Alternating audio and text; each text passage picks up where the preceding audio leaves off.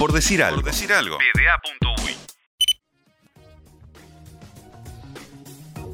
Y ahora estamos listos, Uzi, para un nuevo gente que estudia, para hablar de coaching deportivo y para recibirlo eh, a Ignacio López. ¿Cómo andás, Nacho? ¿Qué tal? Buenas tardes. Bueno, muy bien. Eh, acá estamos esperando, porque hoy lo que queremos hacer es consultar. Eh, este equipo tiene falencias, tiene fractura. Eh, de hecho, un montón. hay dos titulares que hoy no están y, ta, y hay que enfrentar este partido difícil que, que, tiene fútbol, que tiene política, que tiene finales de Libertadores y todo. Y bueno, nosotros queremos crecer como equipo, así que queremos echarle mano al coaching deportivo. Me parece muy bien. Buena herramienta para, para desarrollarse y para buscarle soluciones a algunos problemas. Bueno, notable. Eh, vos estás haciendo una maestría en psicología en el deporte y has trabajado y trabajás como, eh, digamos, asesorando clubes y deportistas en eh, el coaching deportivo. Contanos un poquito de qué va la cosa y si nosotros fuéramos un equipo, ¿qué es lo que estarías haciendo hoy en nuestro primer encuentro, por ejemplo? Bien, les cuento, a ver, mi, formación inicial, yo soy licenciado en educación del ámbito de la recreación y el tiempo libre, esa es mi formación.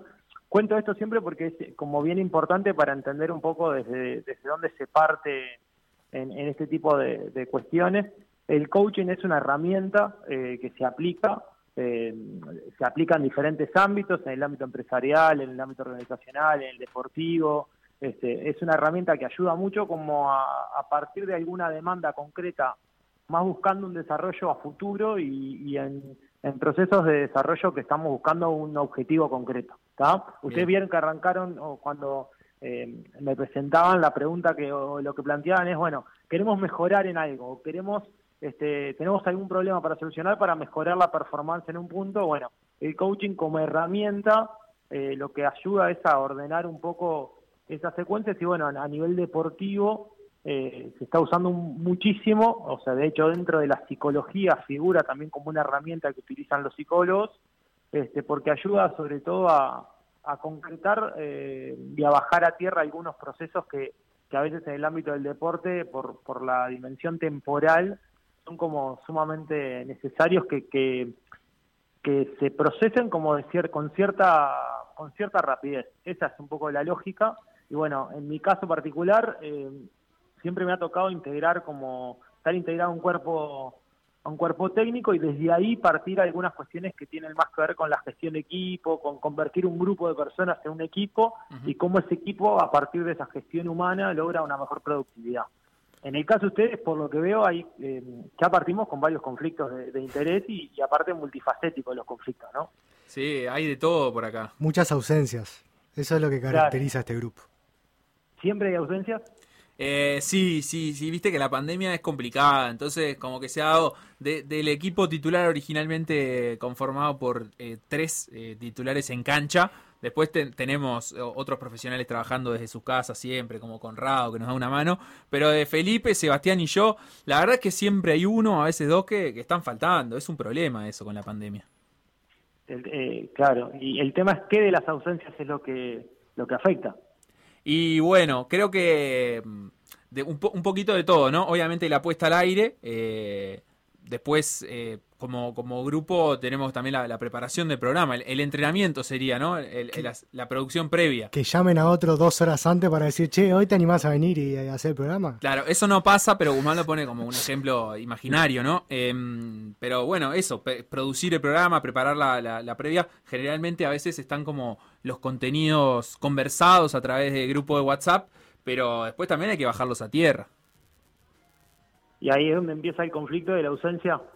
Y claro, por ejemplo, eh, no sé, imaginémonos, eh, si, si, tenemos, queremos tratar un tema, pero eh, llegamos muy sobre la hora y no trabajamos en la producción previa y ninguno de los que viene se ocupó previamente, eso sería un problema. Generalmente, por suerte, eh, eso queda, queda subsanado. Siempre hay alguno, o, más de uno, que estamos a la orden para, para poner en orden los, los, contenidos del día, para, para producir las noticias o las entrevistas como, como vayamos a trabajarlas. Bien, ¿y cuál es la sensación posterior que tienen de luego que sea como ese episodio de eh, gestión sabiendo que hay una ausencia o gestión como sobre la hora del, contenido y una vez que logran el, producto final, bueno, ¿cuál es la sensación posterior? Ah, para mí es otro día en la oficina. pero es otro día en la oficina sabiendo que podría haber sido mucho mejor, o es otro día en la oficina eh, habiendo salvado el día, digamos. No, creo que siempre salvamos, pero ahí tendríamos que, convocar a, los oyentes. Que acá ya nos pregunta Marcelo, por ejemplo, ¿están haciendo terapia al aire, Gurice? No, terapia no, nos están ayudando, nos están dando una mano para, hacer eh, para hacer un mejor equipo. Eh, yo creo que está bueno, no sé, la gente, hay gente que sigue escuchando, eso es lo importante, ¿no? Eso es importante, ahí está. Pero es bueno, ahí, ahí, ahí tenemos algunos puntos de comparación sobre, un poco la herramienta. En primer lugar, eh, no es terapia, que eso está bueno, o sea, no es una terapia eh, psicológica, de hecho hay que tratar de distinguir el coaching de, la terapia psicoanalítica.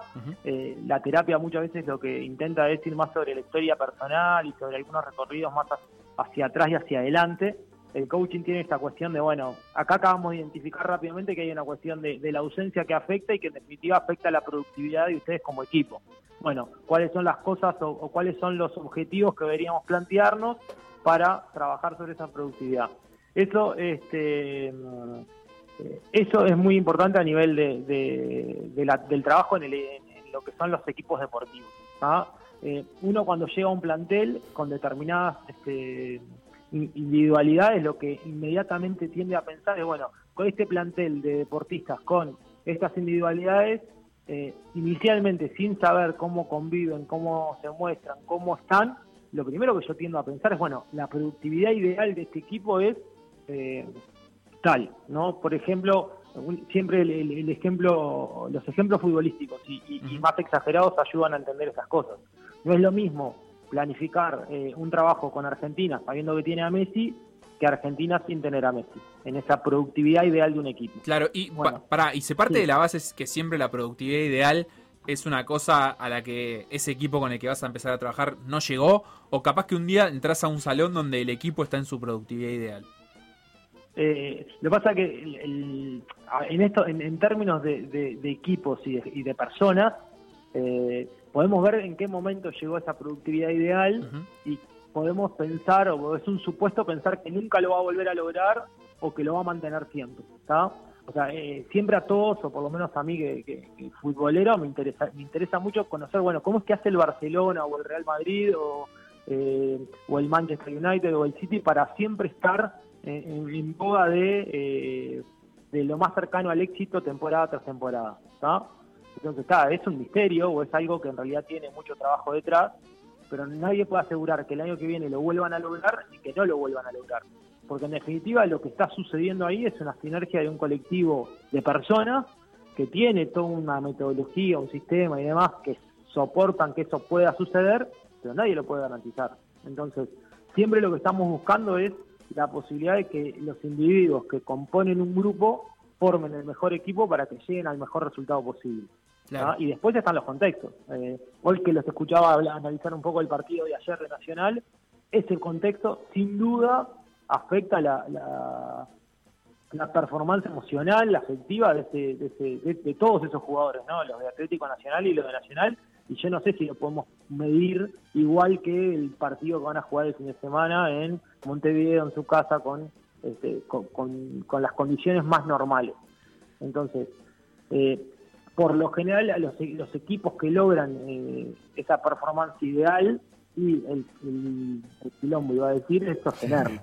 Este, en ese, bueno, ese es el problema mayor. ¿Cómo, ¿Cómo hacemos para sostener esta performance? En esos conflictos que, y emociones que mencionaba sobre los partidos de ayer, ¿cómo se puede trabajar, por ejemplo, eh, si un cuerpo técnico identifica esto que hablábamos también de Nacional, de la cantidad de expulsiones que está sufriendo por partido, cómo algunos jugadores quizás se pasan un poco en algunas cuestiones deportivas que, que lo hacen excederse y ahí sufrir esas expulsiones? ¿Es algo con lo que vos podés trabajar como meta?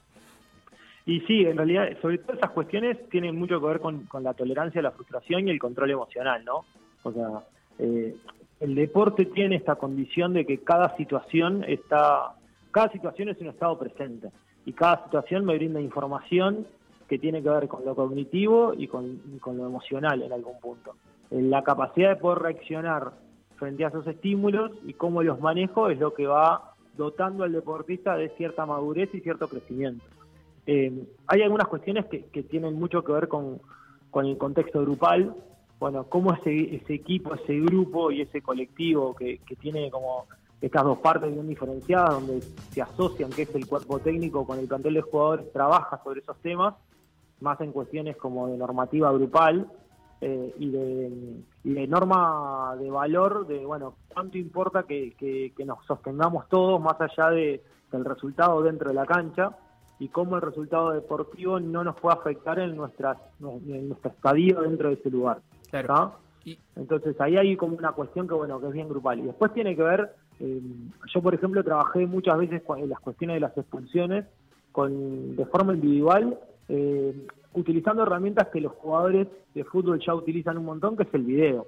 Hoy eh, el video análisis del scouting, que, que yo sé que, ustedes tienen gente que, que, trabaja o, que comenta muy bien desde estos lugares, yo lo he usado también para trabajar sobre estos aspectos con algún deportista que ha tenido una reacción desmedida, entonces, ¿qué sucede? ¿Qué estabas pensando? ¿Por qué reaccionaste así? ¿Qué es lo que, qué es lo que te frustra de esta situación que te hace reaccionar de esta manera? Claro, ¿qué, qué eh, pensando también en, cómo nombrar o delimitar, a, que, me, imagino debe ser parte de la tarea, las distintas cosas que, que están pasando en un equipo, que qué tornillos, también usando la, metáfora de la herramienta, van ustedes a ajustar. Es, eh, tenés que identificar, no sé, por ejemplo, factores como la eh, motivación, eh, como la ansiedad, como qué, qué, cuáles son las cosas que, vas a buscar, darle nombre y, visibilizar, digamos, para que, para que los jugadores puedan ser conscientes y trabajar sobre ellas. Ahí está. Ahí hay una cuestión de, por lo menos a mí me gusta partir de la base de que, de que trabajamos sobre las demandas que aparecen o por lo menos en mi caso lo que hago es, bueno, esto sucedió, esto, esto, esto aparece y aparece como una necesidad del deportista o del cuerpo técnico y se trabaja, más allá de que nos podemos ir anticipando de algunas situaciones que sabemos que pueden ser más estresantes, menos estresantes y eso hay que manejarlo. O sea, si yo voy a preparar una final, y bueno, la final supone una vivencia, un montón de emociones previas que en realidad no son iguales quizás al, al, al partido del fin de semana. Más allá de que todos los partidos eh, y en este contexto, por ejemplo, hablando de Nacional, que es un equipo grande, todos en realidad exigen lo mismo. Al equipo grande, pero también al equipo chico. ¿no? Un deportista profesional siempre tiene la misma exigencia y lamentablemente muchas veces esa exigencia implica un único resultado, que por lo general al final no le va a corresponder a una de las partes. Entonces ahí hay un tema que hay un tema a gestionar. Después, eh, a mí no me gusta, por lo menos en, en la experiencia profesional, el ser una persona que está buscando eh, la demanda constante para justificar algo. Hay momentos en los que no hay ninguna eh, demanda y lo que se hace es observar y acompañar el proceso natural de lo que va sucediendo. Y después en realidad hay que tratar de... después hay algunas cuestiones de, la semana donde se van trabajando algunas cosas, algunas lógicas que lo que ayudamos es al deportista que se conozca y pueda regularse eh, de mejor manera. Es decir, de la misma manera que un deportista eh, hace, una, hace un calentamiento precompetitivo para salir y competir y dar el, o sea, y estar preparado, eh, sus músculos, su, coordinación, de la misma manera está la, la, capacidad de la mente y, de, y del estado emocional para ponerse en el punto óptimo, para decir, bueno, hoy yo me siento en el mejor momento para encarar lo que voy a, lo que voy a hacer. obviamente, los deportistas lo que les sucede es que esto lo hacen casi que cotidianamente. Nosotros, eh, yo tuve la suerte de jugar de forma amateur nada más, pero me imagino que si nosotros tenemos que dar un examen, un examen todos los, los lunes, esa sensación previa a un examen importante que tengo que dar, y una, el primero de una manera, el segundo de una manera, el tercero, ya llega un momento que después vas conociéndote y encontrando como esa, ese equilibrio, esa regulación que te permita estar eh, de forma óptima, me parece. ¿Qué es lo que les pasa a ustedes sabiendo que ya van a, haber ausencias dentro del equipo? Entonces, ustedes ya están preparados para que alguien les diga, eh, hoy no voy. Y eso activa mecanismos para resolver la situación y decir, bueno, una vez más estoy en la oficina resolviendo el problema que ya conozco y cada vez lo voy resolviendo mejor. Más allá de que siento que si estamos los tres, somos más productivos y hacemos un mejor programa. Entonces, hay una cuestión de prepararnos sobre la experiencia que ya conocemos. y la experiencia en esto es vital, ¿no? Claro. Eh, eh, eh, es, como es el, verdadero valor de, la experiencia que tantas veces se, habla y se, digamos, se valida, ah, sí, la experiencia es importante y a veces no se explica por qué y bueno, es por estas causas. ayer Nacional tenía un equipo de los cuales la, se, habló toda la semana que su debilidad estaba en defensa. Uno de los chicos que jugó en la defensa debutó cuatro partidos antes de que Nacional saliera campeón contra Rentistas y no sé si no fue su debut en Copa Libertadores. O debutó, o o sea, estamos hablando de un chico que jugó seis, siete partidos en primera y que jugaba en este contexto contra Atlético Nacional. Esa experiencia eh, nadie e-, es este es un intangible, nadie vivió si Marichal cuántos partidos en primera tiene, cuántas situaciones enfrentó de esta manera para enfrentarse a este partido. Y es real que la única manera que lo viva es adentro de la cancha, es decir, teniendo esa experiencia. Pero para un deportista esas experiencias son información. Para un entrenador es información. Tavares habla mucho de eso. Bueno, eh, eh, creo que en estos días que le hicieron la nota habló de estas fechas FIFA que no pudo tener Uruguay, de la información que él saca a partir de que un jugador debuta en la selección y cómo va a reaccionar ante todas esas cosas también hacen a, este contexto de regulación mental y emocional. Este, Bien. Eh, nos por ahí va. Nos, queda, nos queda un minuto de programa, pero a mí me interesa una cosa más, eh, si la podemos responder rápidamente, que es, Obviamente hay todo un trabajo que, vos podés identificar y hacer, pero después también es un trabajo distinto el cómo trasladarlo al deportista, porque si vos no lográs convencer al que te escucha o al que está trabajando contigo eh, de, cómo ir abordando estos problemas, me imagino que tampoco va, a ir llegando a una solución. ¿Cómo se da esa convicción? Bueno, eh, ahí yo, por lo menos en, mi desde mi punto de vista o desde mi lugar eh, profesional, yo tengo, yo soy educador. Entonces, todo esto funciona en definitiva si hay como una hay una condición de, que el deportista aprenda a, autoconocerse y a manejar eh, no solo la información sino a cómo debe trabajar con algunos de los recursos que, se em, trabajan en una sesión de coaching o un encuentro grupal de coaching es decir bueno está la información la conversación pero después hay un aprendizaje del deportista para entender que cómo debe proceder para encarar lo que tiene que encarar entonces hay como una, una condición de, enseñar estrategias que el deportista las incorpore y a partir de ahí, bueno, que trabaje con esas estrategias. Y después lo que va sucediendo es las, las herramientas que incorpora, hay momentos en los que dejan de dar resultados. Bueno, cómo se adaptan, cómo se acomodan. Eh, pasa lo mismo con, con, la parte física, pasa lo mismo con la parte técnica. Bueno, incorporé una técnica, eh, una manera de, golpear el balón, eh, me voy a, otro país, la pelota corre distinto, bueno, tengo que adaptarme eh, entreno y mejoro esta estrategia para poder adaptarnos a ese contexto.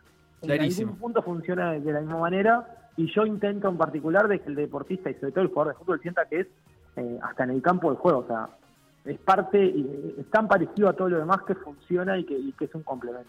Notable, muchísimas gracias. Eh, saludos a Daniela, a Maximiliano, a los carpinteros ciclistas, a Marcelo y a Eduardo que, se sumaban a través de sus mensajes también a, esta conversación que estábamos teniendo con Ignacio López sobre coaching deportivo. Ya quedamos remanija para la próxima, así que te vamos a tener que volver a recibir el mes que viene, por ejemplo cuando quieran y espero otras, espero que hayan avanzado en esto de la, de la ausencia y bueno, empezar a resolver otras demandas. Perfecto, lo trabajaremos y vamos a ver qué, qué surge luego. Un abrazo grande, Ignacio.